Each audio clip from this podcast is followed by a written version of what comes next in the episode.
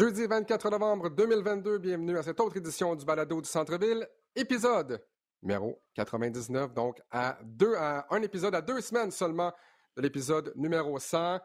Alexandre Tourigny avec Peter Yanopoulos. Et devinez quoi? Max Boudreau, pour une deuxième fois en trois balados, est absent. Inquiétez-vous pas, cette fois-ci, il a payé son compte d'hydro. Mais il est touché par, je pense que le, même virus qui court, un virus qui affecte tout le monde, mal de gorge, incapable ce matin de faire le balado. Et la bonne nouvelle, ben, c'est qu'on avait déjà prévu inviter Peter Yanopoulos, qui aura plus de temps encore pour parler le rêve, Peter. Et j'adore parler. Alors, merci, Max. Je vais t'amener du jus d'orange à la maison pour toi, pour ta gorge. Mais présentement, on est content d'être ici avec Alexandre Tourini, numéro 99, le balado. Oh que oui, papa, centième. Santé à toi, Alex. Écoute, on peut déjà vous annoncer qu'on aura la sœur de Bénédicte Mathurin, Jennifer, pour notre centième épisode euh, dans deux semaines, donc le 8 décembre. Ce sera à surveiller. Peter, on ne s'est pas parlé depuis un bon bout parce qu'il euh, n'y a pas eu beaucoup de basketball à RDS au cours des dernières semaines. On n'a pas eu non plus la chance de, travailler ensemble, mais ce sera le cas euh, dès la semaine prochaine. Donc, on va retourner ensemble en studio, mais depuis quelques semaines, même mois, tu es devenu le directeur des relations internationales de la Fédération haïtienne de basketball.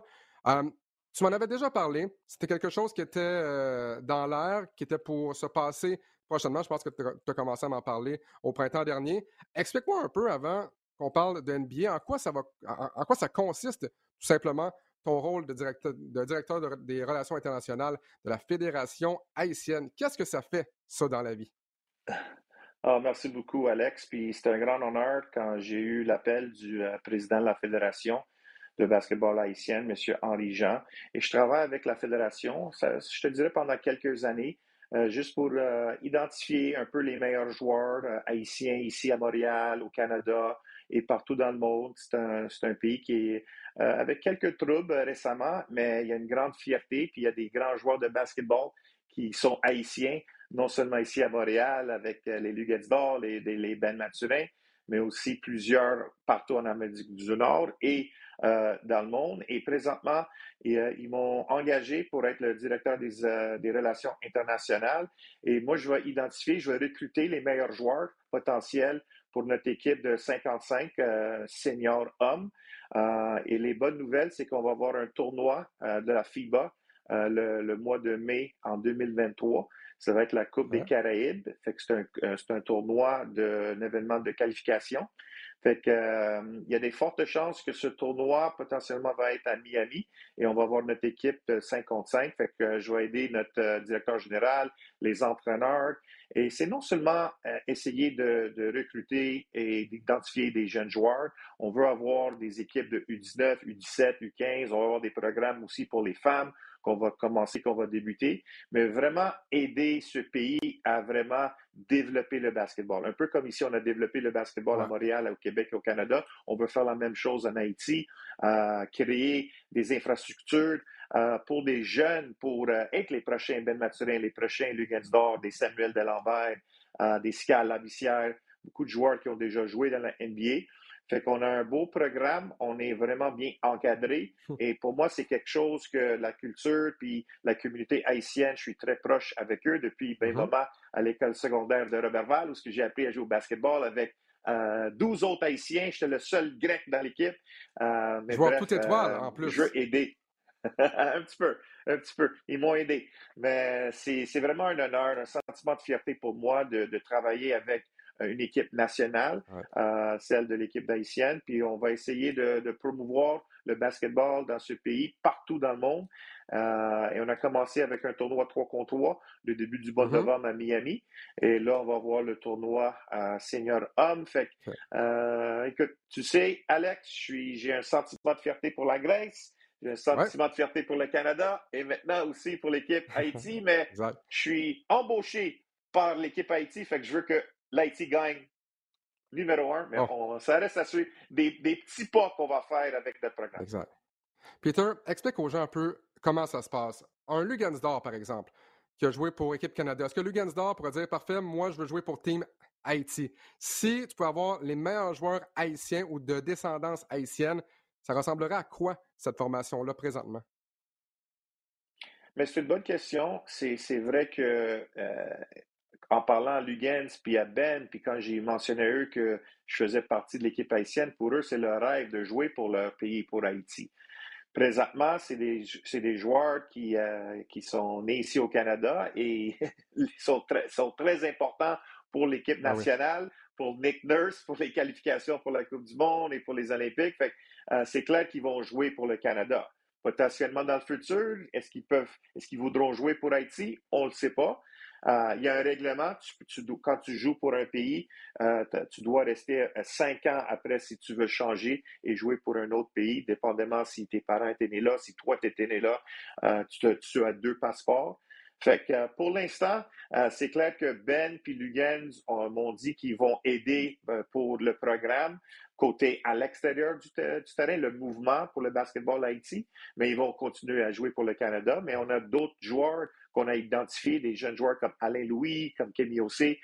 Ernst Laroche a déjà participé pour l'équipe haïtienne en 2018 dans un tournoi. On a d'autres jeunes joueurs, il y a plein d'autres joueurs dans la NCA présentement qui sont haïtiens. Fait euh, on a eu un meeting avant hier et euh, on, discute comment on va avoir euh, un roster où ce qu'on va avoir 12 joueurs pour représenter l'Haïti. mais c'est juste un début. On a identifié il y a à peu près, je te dirais, 75 à 80 joueurs. Mais il va y avoir une présence locale ici.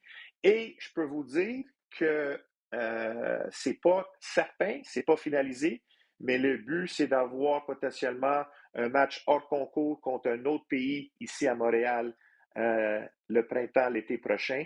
Fait que potentiellement Haïti contre une autre équipe ici à, Montréal. Fait que c'est ça mon rôle aussi. Parce que non seulement il y a une grande communauté haïtienne ici à Montréal, mm-hmm. mais euh, on veut développer des camps, des jeunes pour les aider aussi. Ça serait vraiment fantastique. Imaginez à quel point ça va être un beau cadeau pour la communauté haïtienne. Ça va être bruyant. Ça va si, ce match-là a lieu, ça va être assez fantastique. Peter, parlant euh, d'événements d'envergure, la Coupe du monde de soccer, on sait, bon, euh, s'est mis en branle au cours des derniers jours. Le Canada qui a disputé notamment son euh, premier match hier, donc mercredi le 23 novembre. Et Peter, tu aimerais un peu tracer un parallèle entre ce que, euh, entre que Soccer Canada a été en mesure de faire avec son programme masculin et ce que Basketball Canada devrait également faire euh, du côté masculin? Parce que on sait que tant d'un côté comme de l'autre, les femmes ont davantage de succès sur la scène internationale que les hommes. On a vu l'équipe féminine aux Jeux olympiques, à la Coupe du monde également. Euh, les hommes n'ont pas participé aux Olympiques depuis Sydney, n'ont pas réussi à se qualifier on se souviendra toutes de cette défaite lors euh, de, la, de la séquence de qualification. Ici même à Victoria en plus, qui a empêché le Canada essentiellement de, se rendre jusqu'aux plus récents Olympiques de Tokyo. Mais quelles sont peut-être les leçons que Basketball Canada devrait retirer de, la façon de faire de Soccer Canada? Non, c'est une excellente question. Puis quand on pense de, l'historique du basketball au Canada, on a eu du succès. On était aux Olympiques en 2000, on se souvient avec Steve Nash. Euh, on a terminé dans le top 8. On a, participé à plusieurs Coupes du Monde euh, de basketball. Mais je pense, côté basketball, les Olympiques, c'est le grand tournoi. C'est la Coupe du Monde du soccer. Dans le basketball, c'est les Olympiques. Il faut dire que la Coupe du Monde commence à être de plus en plus populaire. Je te dirais, il y a eu plus de succès côté de basketball que de soccer côté homme, parce que la dernière fois que les hommes ont qualifié pour la Coupe du Monde, c'était en 1986. Oui, j'étais un petit jeune qui regardait avec une fierté. Puis là, j'étais très fier aussi hier, un peu déçu avec la défaite, mais bref. Moi, j'avais, je pense, j'avais 86, j'avais 12 ans. Mais bref, euh, je te dirais que la grande différence, c'est que le programme de hommes, puis il faut féliciter les femmes, les deux programmes, basketball et au soccer, mm-hmm. beaucoup, beaucoup de succès. Et on n'en parle pas assez, mais côté les hommes, qu'est-ce qu'ils ont fait la grande différence? Est-ce qu'ils ont identifié le meilleur talent qu'on a, la profondeur des joueurs de soccer? Puis on a essayé de les convaincre de représenter le Canada, mais je pense que ce n'est pas nécessairement de les convaincre. Je pense que les joueurs voulaient. Ils voulaient participer et mettre le Canada le maillot rouge et, blanc et des fois aussi noir. Fait que je pense le problème avec le, le, Canada côté basketball, on n'a pas toujours eu la volonté des joueurs de toujours participer. il faut dire, c'est un peu différent. Tu fais des millions de millions de dollars dans l'NBA. Est-ce que tu peux participer dans un tournoi pendant l'été, un tournoi de qualification, les blessures? Fait que je pense que pour moi, le talent est là. On a déjà eu du succès. Euh, dans mon rôle précédent, j'ai le même rôle à RDS. Je me permettais un peu de critiquer le Canada un peu plus. Là, avec mon rôle avec l'équipe haïtienne, je ne veux pas les critiquer trop, trop. Mais on a le talent. La différence, c'est que quand on va mettre les 12 meilleurs joueurs ou presque dans un tournoi, le Canada au basketball n'est pas là juste pour participer, pour terminer peut-être un top 8. Je pense qu'on peut rivaliser avec les États-Unis, la France, l'Argentine et l'Espagne. Et regarder le noyau de joueurs canadiens, c'est fou. Tu vas avoir des, grands joueurs de la NBA qui vont se faire couper si tout le monde participe à un camp d'entraînement pour les Olympiques ou pour la Coupe du Monde. Je pense que les résultats, c'est décevant quand on pense en 2015 qu'on a perdu contre Venezuela, le Canada, l'année dernière encore une fois, ou l'année d'avant. Mais là, je pense qu'il faut arrêter de penser que le futur, ça va être excitant. Il faut gagner les matchs. Là, ils sont qualifiés pour la Coupe du Monde. Ouais, et je pense que le Canada, honnêtement, avec les gars qui ont identifié le noyau de participer, et si des jeunes joueurs comme Ben Maturin, un Shadim Sharp, si Jamal Murray, Shea Gilgis Alexander, uh, Kelly Olynyk, Andrew Wiggins, RJ Barrett, wow! Ça, c'est toute une équipe pour Nick Nurse de rivaliser contre n'importe quel pays, je dirais juste après les États-Unis. Hey Peter, tu parles justement des jeunes joueurs. Bénédicte Mathurin, je sais que tu es proche avec Bénédicte, je sais que tu es proche avec la famille de Bénédicte Mathurin, mais ce qu'il est en train de faire présentement, c'est quand même assez phénoménal. Euh, Bénédicte Mathurin pourrait être en voie de devenir le meilleur sixième homme de la NBA et la recrue de l'année dans la NBA. Et il n'y a aucun joueur dans l'histoire qui a remporté ces deux honneurs individuels. 19,4 points par match pour Ben Mathurin, 37e meilleur pointeur de la NBA. Écoute, on en parle depuis longtemps de Bénédicte Mathurin à RDS mais de voir à quel point il est en mesure de performer. Et là, on est rendu au mois de novembre et ça continue presque 20 points de moyenne par match. Euh, et les Pacers, qui vont très bien aussi, cinquième dans l'Est, fiche de 10 et 7 à trois matchs et demi de la tête. Ce que Ben Mathurin est en train de faire, et on doit dire, Peter, tu as été probablement le premier à nous en parler, mais essentiellement, tu as eu raison, Ben Mathurin va peut-être faire, il reste encore beaucoup de temps, peut-être marquer l'histoire de la NBA. Non, c'est clair et c'est phénoménal, c'est historique qu'est-ce que Ben fait. Et c'est clair qu'on a amené Ben la première fois à RDS il y a quatre ans quand il a décidé euh, de choisir l'Université d'Arizona. On, a eu plein d'entrevues et merci Ben d'être avec nous à RDS euh, depuis des années et des années. Mais qu'est-ce que Ben est en train de faire? On n'a jamais vu ça. Une recrue de la NBA qui rentre à peu près proche de 20 points par match et c'est le meilleur sixième homme de la NBA.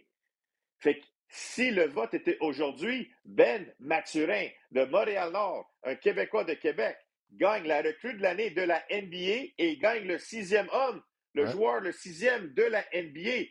C'est hallucinant. Ben m'a dit une fois, il dit Peter, je veux être un joueur de franchise de la NBA. Je le crois. tu dois avoir un sentiment de fierté dans ton cœur et vraiment une confiance pour penser d'être un joueur de franchise de l'NBA. Mais quand le président Kevin Pritchard a repêché Ben Mathurin sixième, lui a dit on a repêché un bulldog, on a repêché un gars, un joueur qui va changer la donne dans une série de sept matchs. Il peut nous donner 30 points dans un match numéro 7 et gagner ce match-là. C'est 20 points par match ou 19,4 en seulement à peu près 22 minutes par match. Imaginez quand il va être un partant. Là, tout le monde me passe pourquoi il n'est pas un partant, pourquoi Mais les Pacers, on connaît ça, Alex, on en parle souvent. Ils voulaient faire une année de reconstruction. Ils veulent échanger Buddy Hill. Ils veulent échanger Miles Turner. Ils veulent que leur valeur des Buddy Hill, que ça, soit haute. Comme ça, on peut recevoir des choix de repêchage. Et après, et après, Ben peut rentrer dans, dans l'alignement partant. Mais Là, ça marche. Ben, quand il rentre sur cette deuxième unité, c'est immédiatement la production. Quand on regarde les matchs, il 13 points en 9 minutes. Puis là, les Pacers, c'est pas une année de reconstruction. Ils sont top 5 dans l'Est, que l'Est est ah extrêmement fort. Ils sont meilleurs que les Raptors, les Bulls, les Sixers, les Nets de Brooklyn, les Hawks. C'est hallucinant. Et Ben amène une mentalité, on l'a dit souvent, Ben arrive sur le terrain il pense que c'est le meilleur joueur, il pense que son équipe va gagner, il n'y a pas question de reconstruction. Il finit jusqu'à la fin du match. On l'a critiqué un petit peu quand il a volé le ballon de son ancien coéquipier Dylan Terry pour marquer contre Vucevic. Le match est terminé. Oui, il y a un règlement, il y a un, règlement non écrit. Non écrit. Je ne fais pas ça. Mais Ben dit non, moi, jusqu'à la fin. Et vraiment, tout le monde regarde Ben et dit OK, on va te suivre, le jeune de Montréal. Fait ah, je suis tellement fier de Ben, mais les Pacers, wow! Top 5 dans l'Est, euh, c'est essentiel. Peter, combien de matchs de moins de 10 points Bénédicte a eu depuis son entrée dans la NBA? Un. Un seul match avec moins de 10 points. Bénédicte Mathurin, là, vraiment, sera surveillé tout au long de la saison. La bonne nouvelle, c'est qu'on on, diffusera plusieurs matchs de Bénédicte au courant euh, de la saison, dont celui ma mémoire est bonne, contre les Lakers de Los Angeles. Souvenez-vous ce que Ben Mathurin a dit à propos de LeBron James. LeBron va devoir prouver qu'il est meilleur que moi. Un, j'espère que LeBron va jouer dans ce match-là et j'ai vraiment hâte euh, d'avoir la chance de le décrire également. On parle d'un autre Québécois aussi, Chris Boucher Peter. Pour ceux qui te suivent sur Twitter, et ceux qui ne te suivent pas, on sait que ça fait des semaines et des semaines et des semaines que tu aimerais voir Nick Nurse utiliser Chris Boucher davantage. Tu disais, donnez-lui une chance, donnez-lui du temps de jeu. Vous allez voir ce qu'il est en train, ce qu'il est, capable de faire. Et on sait ce, que Chris Boucher est capable de faire. lors des cinq derniers matchs, près de 30 minutes en moyenne par rencontre, 17 points par match, près de 10 rebonds également, 16 rebonds dans le match d'hier contre les Nets, 2 en 15 du terrain. Mais bon, Chris Boucher, quand on lui donne du temps de jeu, on voit ce qu'il est en mesure de faire. Et c'est drôle parce qu'année après année, on se dit ça prendrait un autre euh, avant, ça prendrait un, autre allié, un autre joueur de centre pour prendre la place de Chris Boucher. Mais quand Chris Boucher sur le terrain donne vraiment de très, très bonnes minutes aux Raptors de Toronto, Peter. Oui, tu l'as bien dit, Alex, puis c'est clair que c'est pas seulement c'est un Québécois, puis je veux l'encourager, je veux faire la promotion de nos joueurs. Chris Boucher, si vous regardez le basketball, quand il est sur le terrain, c'est quelqu'un, c'est un des joueurs les plus productifs côté minutes par match dans, la NBA depuis les 6-7 dernières années. Quand Chris Boucher a la chance d'être sur le terrain, il produit. Et c'est pas juste un joueur d'énergie quand il rentre sur le terrain. Oui, on veut qu'il court, puis fait des slam dunks, les blocs, les rebonds, euh, la façon qu'il peut contester des tirs de trois points. Il n'y a pas un meilleur joueur qui peut bloquer un tir de trois points à la ligne de, trois points quand quelqu'un va prendre un lancer mais là, tu vois que l'arsenal offensif de Chris Boucher a amélioré. Il est capable de mettre le ballon euh, sur, le plancher pour un dribble, deux dribbles, le tir flottant. On sait que son tir de trois points est nettement amélioré. Il attaque le panier. Euh, là, il y a le respect des arbitres. Fait que beaucoup, au début de sa carrière, il y avait du contact. Chris tombait, puis il était un peu frustré. Là, les arbitres commencent à lui donner euh, ses appels parce qu'il a démontré une constance, il a démontré une habilité de réussir et d'avoir cette productivité. Fait pour Chris, il y avait le choix d'être un agent libre, puis il y avait des équipes qui le voulaient. Il y a eu un gros contrat. Tu sais, trois ans, 36 millions. Les Raptors, Masai Jury et le directeur Bobby Webster, le directeur général, il nous a dit lors de leur visite à Montréal, Bobby Webster a dit il n'y avait aucune question, on ne voulait pas que Chris Boucher parte. On sait qu'est-ce qu'il peut faire et tu mentionnes la confiance de Nick Nurse envers lui. C'était un peu difficile euh, il y avait des soirs que Chris Boucher ne voulait pas voir une photo de Nick Nurse ou, de le voir. Mais c'est ça vraiment le coaching, le développement. Puis chapeau à Nick Nurse, il n'est pas là pour toujours être le meilleur ami. Il y a des joueurs, il est là pour les coacher, il est là pour leur dire, écoute, c'est là qu'on veut voir une euh, amélioration. Et c'est ça que Chris a fait. Chris est un leader incontesté dans cette équipe. Il est respecté. J'aimerais ça qu'il soit un partant des fois, mais je pense que Nick, s'il va lui donner 30 minutes, puis il va terminer les matchs, mais une chance que Chris est là avec toutes les blessures. Chris ben nous a démontré des belles capacités cette saison. D'accord avec toi. Hey, Peter, on sait, on adore la NCA RDS, on l'a toujours adoré, on a eu la chance de présenter des matchs. Euh, tu fais partie d'un groupe qui a amené d'ailleurs des formations de la NCA ici au Québec. En fin de semaine, à la Place Belle, les amateurs de basketball vont vraiment triper.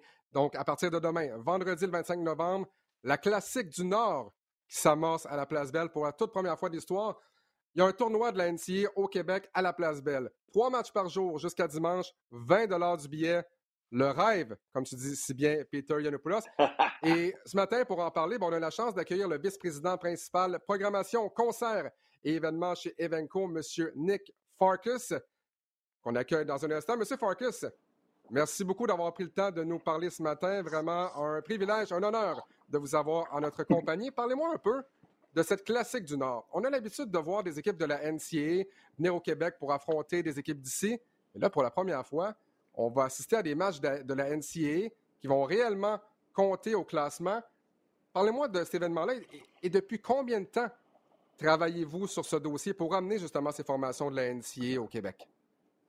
Euh, ben, merci pour m'avoir euh, accueilli aujourd'hui. C'est vraiment le fun euh, qu'on parle du basket. je suis passionné de musique, je suis passionné de sport, mais le basketball, c'est une de mes, affaires préférées au monde. ça faisait Bon, Peter, je pense qu'on on a commencé à parler de ça. c'était pas loin après le match de Duke McGill, quand on a, c'était complet au centre Bell, au Place Belle. On a vendu un plus que 9000 billets dans comme une journée. Ce qu'on, on s'est dit, euh, il, y a, définitivement un marché pour le NCAA à Montréal. Puis ça, c'était un, une game contre McGill. Ça, ça comptait pas dans les euh, pour, euh, pour se rendre au Big Dance, au March Madness. Mm-hmm. on s'est dit, si on était capable d'avoir un vrai tournoi, il y a des tournois à travers l'Amérique du Nord, en Hawaii, etc., etc. Si on était capable de démontrer des fans, de montrer les fans de basketball qu'on a au Québec, la place Belle, qui est une place magnifique pour voir, euh, voir du basket. Euh, on s'est dit que ça serait un événement qu'on pourrait faire à l'année qui, deviendrait quelque chose de, vraiment spécial et de, quelque chose que qu'on pourrait être fier comme comme on, sait que Montréal et Québec, c'est, le basketball est devenu tellement important qu'on pensait que c'était, c'était le temps de l'essayer. Puis ça faisait quatre ans quand même. On a commencé avant COVID. C'est qu'on on pensait le faire en 20. Je pense on était supposé le faire en 2021. Un 2020, Peter? C'était 2020 et euh, pour commencer. 2021, ouais. Ouais, c'est que ça fait quand même assez longtemps qu'on travaille là-dessus, trouver le nom, trouver. En tout cas, c'était un projet qu'on tient à cœur euh, chez Venco euh, et on a très hâte de voir quoi ça va avoir de l'air en fin de semaine. Peter et Nick, à partir du moment où on dit, bon, parfait, on va créer la classique du Nord, la prochaine étape, c'est quoi, comment même on approche les équipes? Est-ce qu'on prend le téléphone et on appelle chaque équipe? Est-ce que ça vous tente de venir à la Place Belle? Comment on crée un événement comme ça et comment on fait en sorte que les équipes acceptent aussi de venir à Montréal et dans, et dans ce cas-ci à Laval? Je vais laisser Peter répondre. c'est lui qui a fait le heavy là-dessus. Oui, non, c'est clair. Euh, premièrement, merci à Nick. On se connaît depuis euh, beaucoup d'années, depuis longtemps. Nick est un passionné de, de basketball. Euh, tellement gros succès avec Mvenco.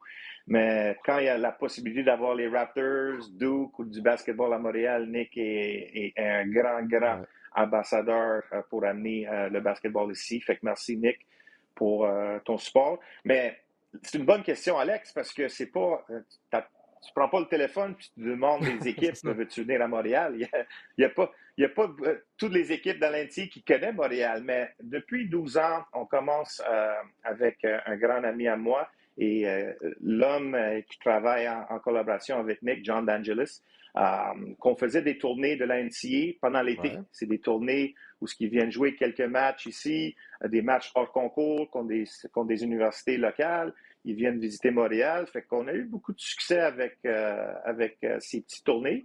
Mais là, c'est une question, est-ce qu'on peut avoir un tournoi officiel de la NCA? Est-ce que ça compte? Mais là, c'est des relations. C'est des relations avec des entraîneurs au, fil des années. Et quand tu leur dis une opportunité de venir et de participer dans un tournoi euh, proche, dans une grande ville, et avec une compagnie comme Evenco, que ça va être le standard de l'excellence et assez le plus haut possible, euh, je pense que c'est comme ça, tranquillement. Tu commences avec une ou deux équipes, tu commences avec deux, trois autres. Euh, mais c'est compétitif. Et c'est pas aussi facile euh, parce que ces équipes-là, il y a une pression quand tu es en entraîneur-chef dans l'NCA, tu veux gagner des matchs parce que ces matchs comptent. Et c'est des équipes qui ont eu du succès. Montana State était dans le tournoi de l'NCA l'année dernière. On sait que Stephen F. Austin, c'est une équipe qui est toujours dans le tournoi. Offshore, Speedy Claxon, l'entraîneur-chef, qui a joué dans la NBA, Quinnipiac, Baker Dunleavy. Son père était un grand joueur dans la NBA. Mais là, c'est une combinaison. Ils viennent ici pour essayer de gagner des matchs qui vont compter, un bracket buster. Ça compte, justement. Euh, ça avec Des... ça compte parce que les, les, équipes qui vont gagner les matchs vendredi, samedi, dimanche, il y a de fortes chances qu'ils vont être dans, dans le tournoi l'entier. Fait que le March Madness, c'est devenu le, le, Madness de novembre, ici à Montréal, présentement. fait allez acheter vos billets, c'est pas cher, il y a des billets de, de 20 Immédiatement, ça va être un niveau de basketball, une intensité directe. Les joueurs veulent gagner, les joueurs sont déterminés. Euh, et pour des, des, gars comme Nick et comme moi, et, toi aussi, Alex, euh, tu commences à grandir un peu vite. Là. Euh, on regardait le basketball entier à la télévision un petit peu. Et là, on peut être un, jeune, une femme ou un homme, une famille de Montréal qui peut aller à la Place Belle à Laval, un incroyable amphithéâtre, pour voir le basketball de l'entier qui va compter. Qui tu vas être partie de ce madness ici en avant. Je dirais, Peter, je commence à vieillir. Hein, je commence, je vais, avoir 40 ans dans, dans, un an et demi à peine. Tu as raison, je suis. Oui, oui Nick. Ben, J'allais juste dire que c'est ça, euh, John DeAngelis puis Chris, euh, c'est nos partenaires sur l'événement, c'est vraiment eux qui ont, euh, qui ont cette expérience-là parce que c'est ils le, travaillent là-dedans depuis longtemps. C'est c'était eux autres qui nous ont approchés pour qui, font toutes les démarches avec les équipes. Ça fait qu'on prennent en charge toutes les six équipes pour négocier, trouver les qui veut jouer. Et comme Peter disait, c'est super important. C'est un tournoi qui compte. Ça fait que chaque match compte. C'est sûr que convaincre ces équipes-là à venir, c'est ils regardent qui, qui, qui, vont jouer, ils ont une chance de gagner plusieurs matchs? C'est compétitif de ce sens-là que, que c'est sûr qu'il faut qu'on mette quand même une compétition qui est assez bonne, mais il faut avoir une compétition que, que ils pensent qu'ils vont avoir, une, bonne, bonne chance de gagner puis une bonne chance de, bien jouer. Ça que c'est, on a, moi, j'ai super hâte de voir de quoi ça va l'air. On a évidemment tous très hâte. Est-ce que c'est un, événement qu'on veut rendre annuel déjà ou c'est un cas de, ben, on va voir ce que ça va donner ce week-end et on verra par la suite si on veut ramener cet événement-là? Ben, l'intention, c'était toujours, quand on commence avec un événement comme ça, c'est sûr que la, les premières années, ça prend du temps. Ça prend du monde comme Peter qui vont, qui vont en parler beaucoup, du monde comme toi qui vont euh, s'assurer qu'il va y avoir du monde là. Euh, on est super content déjà de la, vente des billets. Euh, ça, ça, va super bien. on voit, comme Peter disait, à chaque fois qu'on a une chance de faire du basket à Montréal, on le fait, mais avec cet événement-là, c'était vraiment, on s'est dit, il y a une opportunité, on peut créer quelque chose qui va être récurrent euh, à chaque année. L'opportunité de, on, pense qu'au fur et à mesure que ça avance, que les, équipes vont être, on va avoir une, la qualité va continuer à être à euh, un niveau supérieur que les, évidemment, à chaque fois qu'une équipe vient jouer à Montréal, à Laval, la ville, les, ils sont, sont emballés par, par, mm-hmm. par, la réaction puis par les, la ville. C'est qu'on pense d'ici 3-4 ans qu'on va être sur, euh, sur le map vraiment de, des tournées qui vont être convoitées par les équipes. C'est ça le but, mais euh, c'est sûr que, on, s'attend qu'on va le faire euh, pour beaucoup, beaucoup d'années qui s'en viennent. Nick, Evenco a amené du basketball au Québec au fil du temps. On en a parlé plus tôt. Match préparatoire de la NBA, euh, Duke contre McGill il y a quelques années. Équipe Canada aussi a joué à Laval. On s'entend que si ce n'était pas rentable pour Evenco, si on ne s'attendait pas à avoir un succès au guichet, il n'y en aurait sûrement pas de basketball. Qu'est-ce que ça représente pour Evenco, le basketball au Québec? Et j'imagine qu'en voyant des billets qui se sont vendus en moins de 10 minutes pour le Centre Bell pour le dernier match préparatoire des Raptors de Toronto. Ça doit être très encourageant de voir là où s'en va le basketball. Ben, je pense qu'on l'a vu, euh, c'est ça le succès qu'on a, eu, le succès que, l'équipe a eu à Verdun cet été aussi. On voit que, mm-hmm. que pour nous autres, c'est sûr, on est une entreprise euh, qui veut faire de l'argent, mais ah comme l'événement qu'on fait, euh, on prend aussi des risques. On, le, on pense qu'il y a beaucoup de potentiel euh, dans le basket au Québec. On le voit, quatre joueurs dans l'NBA en ce moment. Si tu m'aurais dit ça quand j'avais 16 ans, quand je jouais euh, à l'école secondaire Saint-Luc, euh, j'étais comme, il n'y avait pas de... Il y avait très, très, très peu de joueurs qui, qui jouaient même de Saint-Luc, Yes, sir, Nick Clark, Saint-Luc. c'était Division One, il n'y en avait pas, il n'y avait personne dans l'NBA, il n'y avait pas de Canadiens dans l'NBA. Je pense que Steve Nash, comme pour beaucoup, beaucoup de monde, euh, je pense que Steve Nash, c'était quelque chose de qu'on n'a jamais vu et ça, ça comment euh, ça, ça, ça, a contribué à, l'effet qu'on voit euh, en ce moment. Je dirais que pour, pour Evenco, on regarde qu'est-ce qui se passe. on, est toujours ouvert à, des options. Évidemment, ce serait incroyable qu'on ait une équipe éventuellement à Montréal. on voit que il y a de l'intérêt. On voit à Toronto, euh, on voit quand les Raptors sont allés dans les séries, qu'il y avait 4-5 euh, Jurassic Park à Montréal. Ça, c'est du jamais vu. Puis c'est. Euh, avec Boston, comme tu dis, ça a été vendu en 10 minutes. quand on a commencé à faire des, des matchs pré-saison, ça vendait, ça prenait du temps, mais là, on est rendu à un point où il y a tellement. Je dirais que c'était c'est depuis le retour de COVID, c'est le show, c'est le show, c'est le spectacle, c'est l'événement que j'ai eu le plus de demandes. Je répondais plus à mon téléphone, je répondais plus à mes textes. C'était comme, j'ai plus de billets, on n'a plus de billets. C'était impossible. Tu demanderas à Peter, c'était comme, on, se faisait euh, arnaquer pour avoir des billets.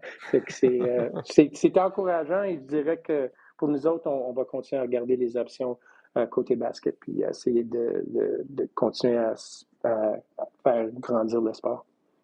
Nick, on sait au cours des années avec Oshiaga, entre autres, vous avez pris des risques, Il Sonic et plein de trucs comme ça. Et on peut dire que ces événements-là sont encore en vie. Ça va bien. Vous prenez des risques, mais des risques calculés. Et j'ai l'impression que, euh, cet événement-là de basketball ben, reviendra au cours des prochaines années, justement, comme ces festivals de musique. Encore une fois, Nick Farkas, le vice-président principal, programmation, concert et événements chez Evenco. Merci beaucoup de nous avoir euh, parlé ce matin. On invite évidemment les gens à se procurer des billets pour euh, ce fameux tournoi qui s'amorcera dès demain, donc vendredi, le 25 novembre, du côté de la Place Belle. Merci beaucoup, Alex. Merci. Merci, Nick. Peter, Peter, je te donne un bon 30 secondes. Là. Pour les gens à la maison, vends-nous la Classique du Nord. Pourquoi il faut aller acheter les billets dès maintenant pour ce tournoi qui va s'amorcer demain?